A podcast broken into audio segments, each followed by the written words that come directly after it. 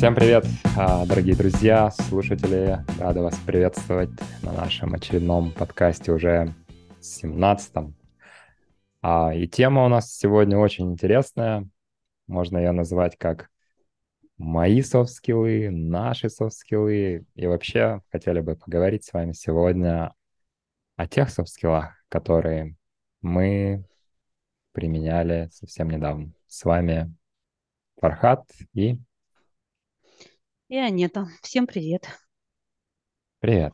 А, на самом деле, я думаю, этот выпуск будет очень полезен. Почему? Потому что мы попробуем инициировать некую саморефлексию, а, провести некое ревью на примере нас самих а, по поводу тех софт-скиллов, которые мы смогли применить, может быть, успешно, а что-то и не очень, а, из своей недавней практики, и, возможно, для кого-то это будет полезно, потому что вы также сможете посмотреть на некую свою коммуникацию и можете выделить что-то схожее с нами или наоборот что-то, а, что расходится с нашим опытом, но тем не менее заострить внимание на софт-скиллах.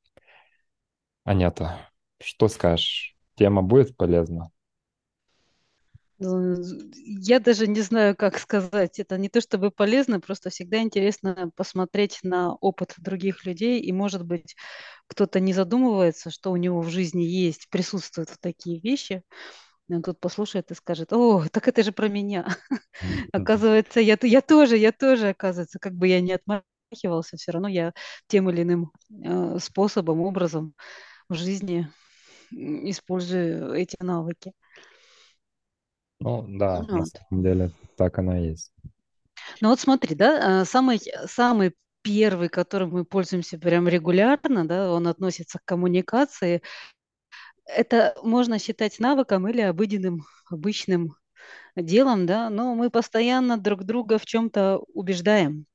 И умение в убеждении, умение правильно строить аргументы – да, мне кажется, это вот просто делать все подряд. Регулярно все спорят, регулярно обсуждают какие-то события, какие-то возможности. И, и если они, конечно, при этом не дерутся, а это уже следующий навык э, конфликтологии, или предотвращать конфликтологию, или вести ее правильно, конфликты, э, то да, это у нас убеждение, построение, аргументация и прочее. Ну, на самом деле, да, то есть вот э, такой, казалось бы, очень понятный скилл, да, э, аргументация, но при этом такой огромный шлейф за собой тянет, то есть э, это и какой-то переписке, и в каких-то переговорах, и в личных каких-то моментах и так далее. Хотя, честно говоря, вот с моей стороны, может, он даже с таким оттенком немножко негативным. Типа, если нужна прям нужно сильное убеждение, вот даже не аргументация, наверное, а убеждение, а, то это означает, что что-то здесь не так. А почему, а, а почему ты убеждать начинаешь? Почему там твоему оппоненту или твоей там аудитории, либо а, человеком, с кем ты общаешься, это непонятно без убеждения? Ну, смотри, ты сейчас э, как раз переходишь э, в рефлексию. То, чтобы проанализировать, а, собственно, почему мне приходится так сильно напрягаться, чтобы кого-то убедить. Ты знаешь, у меня есть забавный пример из жизни по этому поводу. То есть это очень, наверное, забавно и знакомо очень многим. Когда я говорила детям, так, надо сделать вот это. И они в какой-то момент спрашивали, почему? Ну почему мы должны вот делать так? Я говорила, потому что я так сказала. И это был аргумент, который предполагалось, что должен работать прям на все сто. То есть, ребята, дальше вам некуда идти, я сказала, и дальше будет только хуже.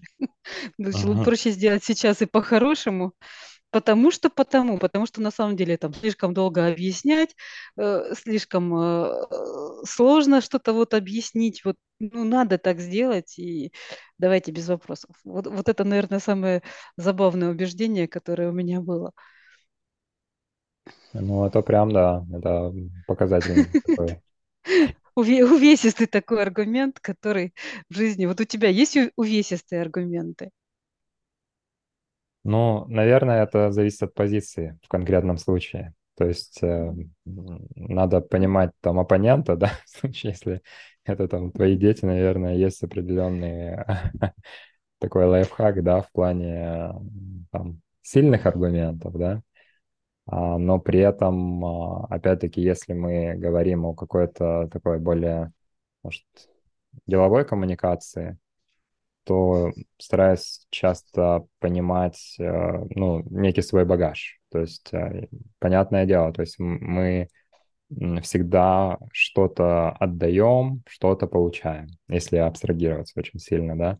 И при этом, если у меня есть там какой-то запрос, то порой приходится, ну, понимать, что, окей, что-то придется, наверное, и отдать. Может быть, это будет мое время, да, там, или какой-то там, какая-то дополнительная активность там и так далее. И это очень, кстати, наверное, я прям прочувствовал на вот активностях по управленческим поединкам. Это как раз где тренируются переговорные навыки в том числе. То есть там достаточно очень простой концепт, да, есть некий кейс и есть некие цели. При этом цели часто очень лаконичные, то есть они там не такие, что типа в супер подробностях. И вот как раз-таки по результатам очень часто бывает такое, что окей, ты добился цели, но при этом ты что-то и отдал а, там, ну, грубо говоря, да, ты там оформил некую там поставку товара там на кучу денег, а, и тебе вроде как хорошо, но при этом что ты отдал? Ты отдал, что, что ты подписался под жесткие сроки. То есть ты должен выполнить это там в течение, там, грубо говоря, двух недель, да? И вот здесь начинаешь думать, а насколько вот этот багаж, который ты будешь отдавать, этот ресурс времени, да, он, а, ну, целесообразен а, той там выручки, допустим, в деньгах. Ну, это просто показательный пример. А Вместо денег любое можно вообще поставить, типа там какую-то помощь, консультирование там, ну, и, и все такое. И вот поэтому, если говорить э, без лайфхаков, да, что, потому что я так э, сказал и так далее, то вот в этом случае всегда приходится какие-то багажи свои, да, иметь. И, ну и не всегда может ими пользоваться, но надо понимать, чтобы они были. Иначе на вот такие аргументирования достаточно простые, этот переговор может зайти в, ну не то чтобы в тупик, а в принципе без результата. И, наверное, это не то все-таки, что как минимум я планировала сделать. Ну, собственно, ты так долго рассказывал. Я правильно понимаю, что ты просто реально постоянно оцениваешь, что тебе выгодно в данный момент сделать, с учетом, понятно, того, что выгодно сделать так, чтобы и оппоненты твои как-то послушались, да? Что выгоднее всего сказать? То есть взвешивание вот этих всех за, против, всего остального, вот как общий коэффициент, наверное, это вот учет какой-то выгоды. Я не говорю прямо о деньгах, прям вот э, ровно в 15 рублей мне это выйдет и все. Хотя иногда и этот момент тоже стоит.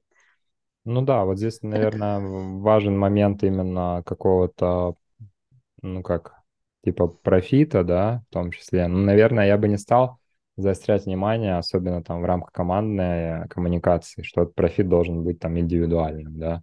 То есть порой там а, некая выгода в рамках команды, она важнее выгода в рамках конкретного индивида внутри команды. И на это тоже стоит обращать внимание, а не смотреть там, что окей, мне хорошо, все круто и так далее, а в итоге там через месяц а, все страдают. Ну вот, а у тебя вот именно у тебя в практике было такое, что вот э, есть какое-то нововведение, какое-то новшество, которое тебе нужно принести в команду. Надо, чтобы команда начала что-то делать. А, Ты знаешь, что это в итоге будет лучше для всех, это какое-то новшество, какая-то оптимизация процесса, что-то еще. Но команда не хочет и это делать, и не видит, э, что это реально будет лучше. Она понимает, что для люди, вот просто люди, они понимают, что им для того, чтобы ввести себе в рабочий процесс это усовершенствование, им придется поднапрячься, и да и не стоит оно вообще к чертям того. Вот. У тебя аргументы сильные для команды какие? Такие вот, что быстрые, сильные, ты приходишь и говоришь, да, работайте в конце концов именно так, как вам сказано. Вот как это аргументировать так, чтобы ну, не, не так грубо? Да, да, да, да. Нет, ну на Хотя самом настроение у меня такое вот, э, что в конце концов, сколько можно сопротивляться. Ну, ну, на самом деле, мне кажется, это вполне себе естественно, то, что какие-то новые изменения, да, это часто выход из зоны комфорта, то есть люди уже привыкли, им все хорошо, и тут что-то вот случается, что-то новое, ну, в первую очередь, наверное, здесь вот мы говорим о коммуникации, да, и действительно коммуникация здесь очень важна. То есть нужно не просто там, ну как, типа, вот возьмите и используйте, да, а типа, почему, зачем мы это вообще делаем, что это может дать, что это может не дать, допустим, и так далее. И опять-таки, наверное, настолько все-таки у нас а, есть какой-то специфичный подход к каждой команде, и в рамках каждой, может быть, ну, задачи, если собирается отдельная группа людей, нельзя разработать какой-то универсальный инструмент там и, ну, типа вот молоток, да, ты всем молоток этот раздаешь, и все забивают гвоздь, все хорошо. Да, А я думала, ты молотком всем по голове дашь. Вот, А, ну то есть ты раздаешь молоток, там в одном случае, окей, дом построили, в другом случае там пальцы разбивали себе и так далее. Почему? Да потому что дается молоток, и все, и на самотек, да. То есть дал молоток, показал, рассказал, что, как, какие риски могут быть и так далее. Это занимает уйму времени на самом деле. И часто в командах все равно есть там, ребята, с которые, допустим, ну, этот молоток берут и там жонглируют им, да, допустим. Ты там говоришь, да забивать нужно гвоздь. Да нет, вот у меня жонглерство лучше получается. Но с такими ребятами, наверное, уже некая отдельная коммуникация, то есть понимание того, а, почему же вот этот ну, молоток, который, в принципе, удобен же для забивания гвоздей, почему ты используешь как э, инструмент для жонглирования, допустим. И, кстати, здесь я абсолютно открыт к э, каким-то, а, может быть, фидбэкам или предложениям, потому что достаточно давно слышал от одного хорошего человека, скажем так, да, а, очень умную мысль. А, Он рассказал то, что, ну, он занимает тоже там, а, как организует команды и так далее. А, Он первое время, когда он только сюда пришел, он думал, что он должен быть умнее всех в команде. Он должен быть, он должен уметь все. Он прям очень сильно напрягался, там, читал кучу книг, изучал. Хотя это не профильные какие-то вещи, он там технические моменты изучал, организационные, в общем, весь такой это, и очень быстро выгорел. То есть ему это нравилось, у него был запал, и в определенный момент времени он начи- начинает выгорать. И потом он понял то, что на самом деле его задача э, не стоит в том, чтобы он был там всех умнее, всех сильнее там и всех круче. То есть его задача это сделать так, чтобы талантливые ребята внутри команды, они смогли а, какой-то эффект вот этой синергии получить. Когда ты не просто, да, там, нескольких человек объединил, и они вместе что-то делают больше. Ну, типа, там, я не знаю, один человек может тащить камень там в 100 килограмм, да, допустим, а два человека уже там 150, три там уже там 200, да. Но задача не в этом. Задача в том, чтобы вот эти люди, они придумали телегу и положили туда камень в 3 тонны, допустим, и эта телега бы ехала. И для него это прям большое такое открытие было. Он а, в определенной степени расслабился и сфокусировался уже на конкретных нужных задачах. То есть не на том, что так, так, там, у нас в команде появился очень крутой там разработчик. Так я тоже же не хуже, да? Ну-ка, срочно там курсы какие-то проходить и так далее. Вот, так что я думаю, здесь вот этот момент в плане ну, как бы и адекватности в том числе, да, и понимания своих э, целей и задач. Мы постоянно это говорим, да, нужно понимать цель. Зачем это делаем, для чего. И здесь также, наверное. Много говорю, а нет, давай, перехватывай про меня, останавливай. Я просто заслушалась и думаю, ты знаешь, э, ты фактически, ну не ты, он, наверное, да, перешел из э, плоскости, э, из самосовершенствования, саморазвития и самопроработки да, в командную работу. То есть у него перестройка прошла именно в умении командной работы.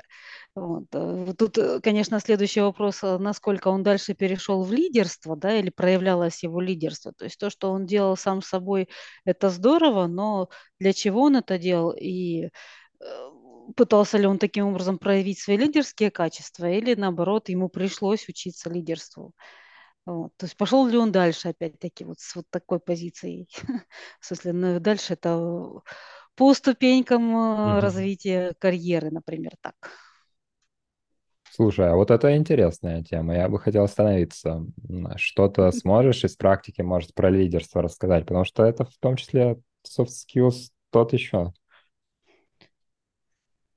Ну, смотри, вот, например, опять же, для своих детей я лидер однозначный, причем не потому, что так, все, я, я так сказала, я вот тут, да, просто потому, что я много чего делаю, они понимают, что я это делаю на благо, условно говоря, вот этой команды, и когда мы собираемся вместе, мы действительно там, и да, я распоряжаюсь в чем-то, да, что-то им оставляю на какой-то самотек на их э, решение, то есть как бы я намечаю канву, вот. э, Но так, чтобы по жизни именно быть э, лидером-лидером, если честно, мне не очень нравится. Потому что ну, мне не нравится переубеждать людей. Если я вижу, что что-то хорошо, а люди этого не видят, я, мне проще пойти и сделать самой. И, а не переубеждать, ходить, доказывать, как-то объяснять, потому что порой проще э, сделать самой, чем э, как-то настаивать э, или привлекать, или убеждать. Хотя, в принципе, у меня была, были и команды, да, когда я могла в том же агентстве недвижимости, например, да, когда я могла сказать, так, ты сегодня занимаешься вот этим, вот, ты вот этим, и там завтра проанализируем, посмотрим, что делать лучше. Ну, наверное, это не очень мое Слушай, вот, по вот поводу лидерства. ин- интересный тогда вопрос к тебе. Если говорить э, про... Вот у нас есть, да, понятие лидера, а есть понятие там, допустим, не знаю, как, как это правильно назвать, ну, а- альтернативная, да, роль лидеру, там, допустим, босс какой-нибудь, да, Мгм. или а, там, не знаю, прям какой-то руководитель-руководитель, вот. А чем именно вот лидер, он лидер? Почему мы говорим, что о, вот этот человек там лидер, а, а этот, допустим, ну, не знаю, просто начальник, допустим, какой-нибудь и так далее. Ты знаешь, ты сейчас коснулся очень такой большой темы. Давай мы это на отдельный подкаст вынесем, потому что про лидерство это очень интересная штука.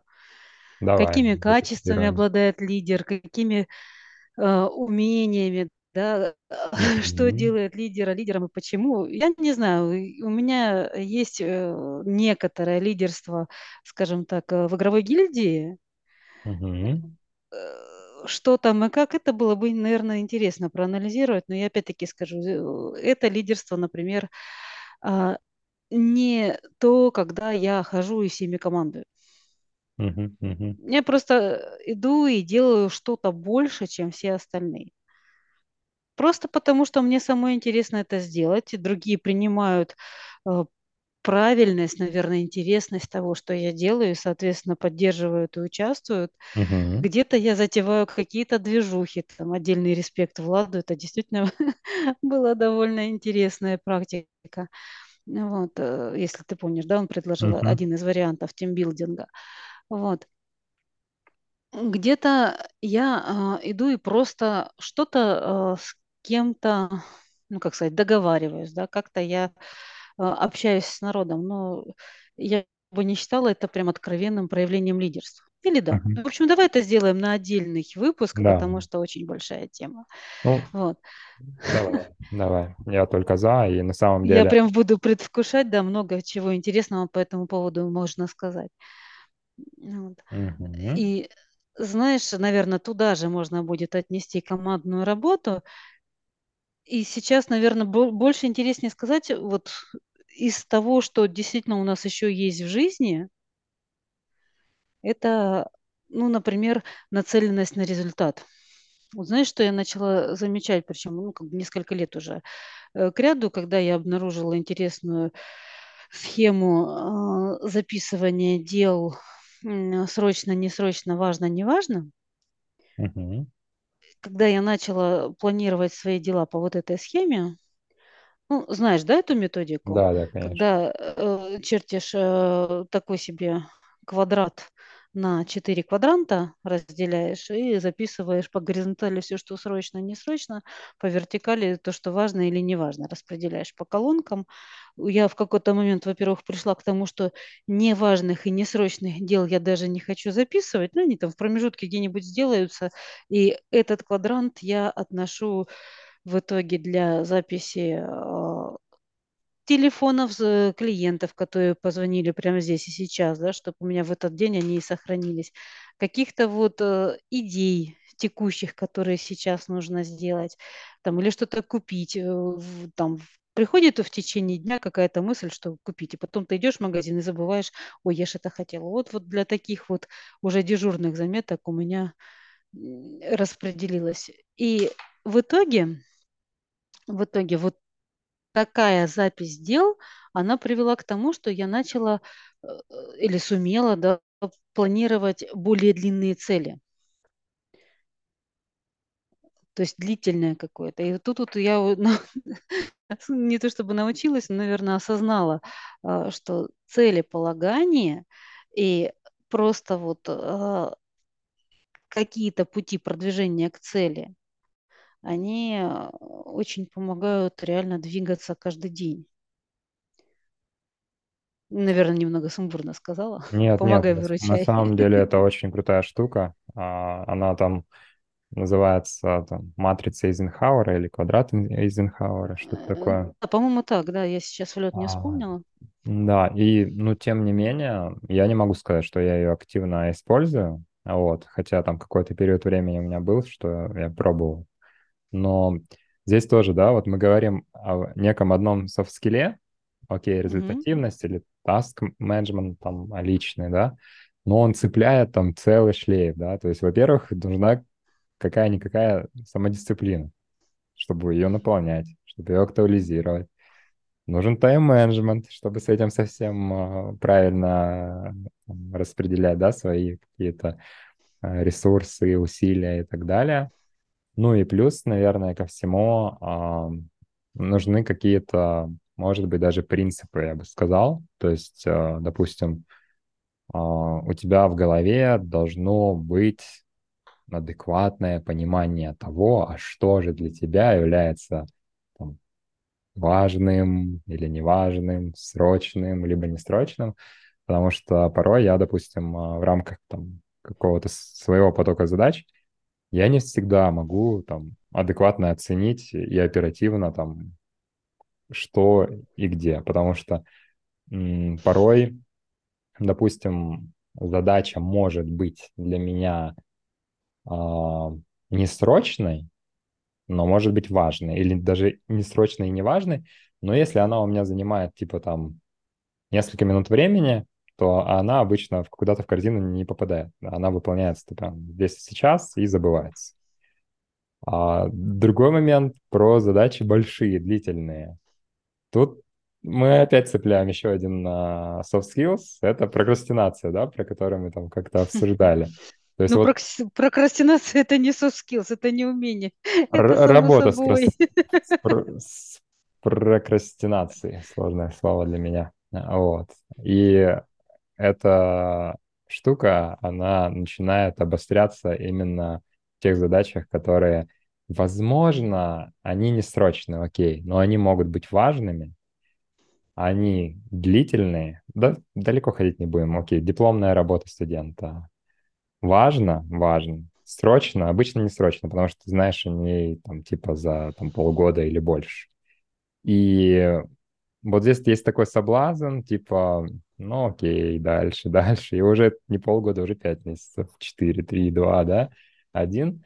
И потом у тебя эта задача, она трансформируется, она уже становится срочной, она становится важной. И здесь уже вот все, это, вся, вся твоя энергия, она затрачивается на то, чтобы закрыть эту задачу. И вот у меня к тебе вопрос созрел. Каким образом ты вот в этом моменте порядок держишь? То есть как ты себя, может, не знаю, самомотивируешь или еще что-то делаешь?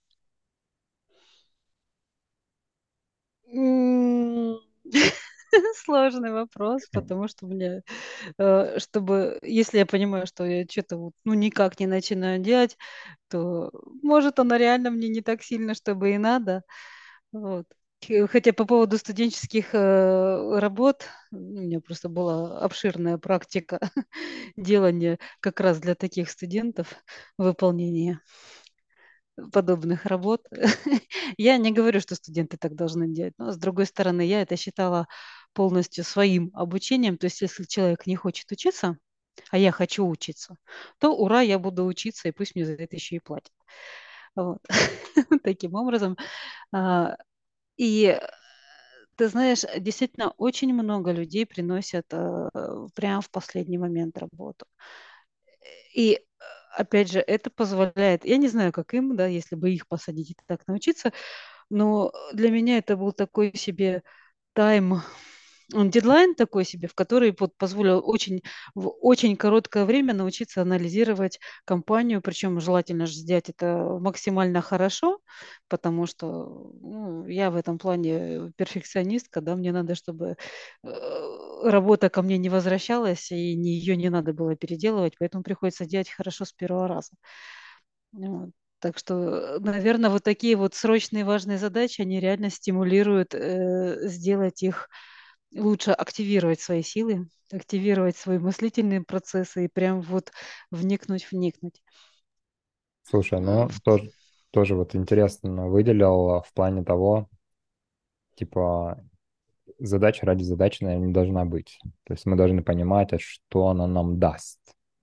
И, наверное, вот этот некий а, результат выполнения задачи, он может тебя и самозамотивировать. Типа, ну, грубо говоря, да, там, не знаю, пробегу там 42 километра, да, а смогу на марафон пойти. На марафон смогу пойти, смогу получить там какую-то медаль. А если я спортсмен, то это какая-то заявка там и так далее, да. То есть получается, тут поправляю, может, я неправильно сделал вывод, но а, выполнение задачи, само выполнение задачи не является каким-то а, двигателем, скажем так, мотиватором. мотиватором, да. То есть ты должен под каждой задачкой понимать, ага, вот этот пункт мне даст это, этот это, а этот ничего не даст. Типа, зачем он здесь нужен? Удались, уйди отсюда. Как всегда. И да, и нет. Ты знаешь, я как-то пришла к тому, что э, самая лучшая мотивация, она должна быть одновременно и положительная, и отрицательная. Ну, вернее так, не одни и те же вещи должны на тебя и положительно, и отрицательно действовать, а для того, чтобы ты что-то делал, у тебя должны быть разного вида мотивации. Ты знаешь, есть, я люблю эту фразу, морковка спереди, морковка сзади. Мгм. Вот. В чем-то может грубо, в чем-то может наоборот, но вот тот самый э, стимул и мотиватор– это две штуки. Стимул– это сзади острая палка, мотиватор– это спереди морковка. И вот они работают в совокупность. То есть если у меня маленький ребенок, и мне надо идти заработать для него еду, Мгм. это мотивирует э, подниматься и идти работать. Но если я при этом еще знаю, что я буду становиться лучше, у меня будет все больше денег, у меня будет э, больше признания, я как-то продвинусь, именно я как, э, не, не знаю, работник, как личность, как, э, может быть, найду как, какое-то общество, Это э, морковка спереди. Это тоже очень стимулирует. Какое-то признание вокруг меня, какое-то вот признание моих заслуг какая-то работа в команде, да. Я вообще считала себя очень долго командным человеком, но не лидером, но командным человеком в целом. Сейчас я не могу так утверждать, потому что вокруг меня нет команды, я пока что все делаю сама. Вот. Ну, вот смотри, получается, что и стимул того, опасения того, что у тебя голодный ребенок, ну, я так в кавычках, да, Мгм. можно вместо этого любые другие подобные вещи. То есть опасения того, что у меня а, разовьется сердечный приступ. И Знаешь, да, вот некоторые спортсмен, спортсмены начинают э, заниматься спортом именно потому, что опасаются, что у них там в итоге там будет очень неловкое тело, или они начинают, э, у них ожирение начинается, или еще что-то, да, то есть это вот такой себе стимул сзади. И заодно а, желание каких-то достижений– это вот та самая морковка спереди. И они в совокупности работают. Ну, на И самом мне кажется, так со многими вещами. То есть одной мотивации недостаточно, надо, чтобы что-то еще толкало сзади. Да, должен быть какой-то этот демотиватор, мотиватор. Ну, это как раз не демоти, это тоже мотиватор, да, это именно стимул, как э, в его первичном смысле, потому что демотиватор– это то, что нас расхолаживает, то, что не дает э, что-то делать. То есть, когда ты раз за разом приходишь на работу, пытаешься продвинуть какие-то свои идеи, ты понимаешь, что эти идеи, они хороши реально для проекта. Ты перед этим их изучал. Ты изучал не просто, что они будут там несвоевременные или некачественные, ты просто знаешь свой проект изнутри, ты на нем работаешь уже не один год, и ты хочешь его улучшить. У тебя есть э, это стремление дать э, проекту, дать людям что-то лучшее. Но когда из раза в раз тебя останавливают или наоборот откидывают по каким-то причинам, ну, на самом деле не очень хорошим. Ну, например, другой сотрудник э, из каких-то своих чистолюбивых амбиций тебя останавливает. Ну, знаешь, да, есть такие люди, Мгм. которым, э, которые не смотрят э, на улучшение проекта, они смотрят на какие-то свои продвижения, на то, чтобы показать, что он сильный, умный, он один тут пашет все дела, он тебя будет стопорить. И вот если э, из раза в раз тебя так останавливают, вот это демотиватор, это то, что не даст тебе работать. То ты в какой-то момент уже остановишься и скажешь, да зачем я это делаю? Ну зачем я проявляю свою энергию? Где моя выгода, в конце концов? Ты идешь Сначала думая, что да, будет выгода для проекта, для всего, там тебя в какой-то момент заметят, э, там продвинут что-то еще, а тут оказывается, что нет, нету этих выгод, нету э, выгод в кавычках, ты же понимаешь, да? Вот, это демотиватор, это вот то, что нас расхолаживает. То, что мы там будем биться изо дня в день э, лбом в какую-то стенку, и в какой-то момент будем понимать, что нет, э, эта стенка непрошибаемая. Тоже демотиватор. Но если мы знаем, что с той стороны стены э, сидит э, что-то очень ценное для нас, то будем все-таки либо биться головой, либо пойдем искать двери в этой стенке, либо там перепрыгнуть, либо еще что-то. То есть этот будет э, как бы дополнительный мотиватор. То есть тут э, всегда все очень тонко Ну и да. очень интересно на самом деле, потому что я работала над мотивацией персонала, над э, мотивацией людей. Мне очень интересна эта тема. Я на нее могу часами разговаривать. Но на самом деле вот это очень ценно. То есть э, надо понимать э, какую-то коммуникацию или какие-то, может быть, э, вещи, которые не удаются, да, вот как в твоем примере, допустим, там с какими-то предложениями, их там не принимают и так далее, а, рассматривать их не однобоко. Не так, что типа а, показал, отказали, все плохо, все, там, мир разрушен, да, грубо говоря. Может быть, это происходило в динамике. Показал раз, два, три, это все накопилось. А Мгм. смотреть немножко с разных углов, скажем так, да, то есть, во-первых, а, задавать вопросы, наверное, да, то есть э, почему? Задавать вопросы к себе в том числе. А почему ты а, постоянно с какими-то предложениями выходишь? Тебе как бы что из этого? Если вот действительно, как ты говоришь, то есть есть какая-то некая высокая цель, или есть какие-то личные интересы и так далее, окей, значит, как бы, ну, имеет место быть вот эта морковка, которая спереди, да, и, наверное, она тебя будет э, там, ну, подталкивать.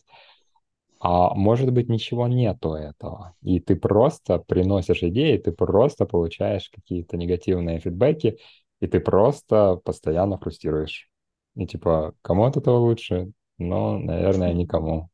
И надо ли это делать, или сохранить там свою энергию и там вот в этой матрице да, Эйзенхауэра немножко изменить вот эти приоритеты, выставить и посмотреть, как оно будет. На самом деле, а, вот этот а, формат некой, мы говорим, да, что мы soft skills lab, и действительно, вот это некая лаборатория, это некие эксперименты. А, попробовать что-то другое, посмотреть новый э, результат эксперимента.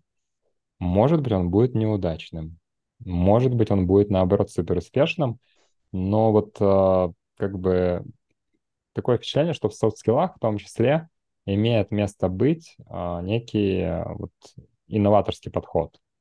То есть это не то, что ты взял, типа прочитал, точно так же повторил, и у тебя все получилось. Ну, так не всегда бывает. А, очень много переменных, которые могут этот результат нарушить. Поэтому стоит, наверное, пробовать подходы. Сегодня ты предложил в лоб.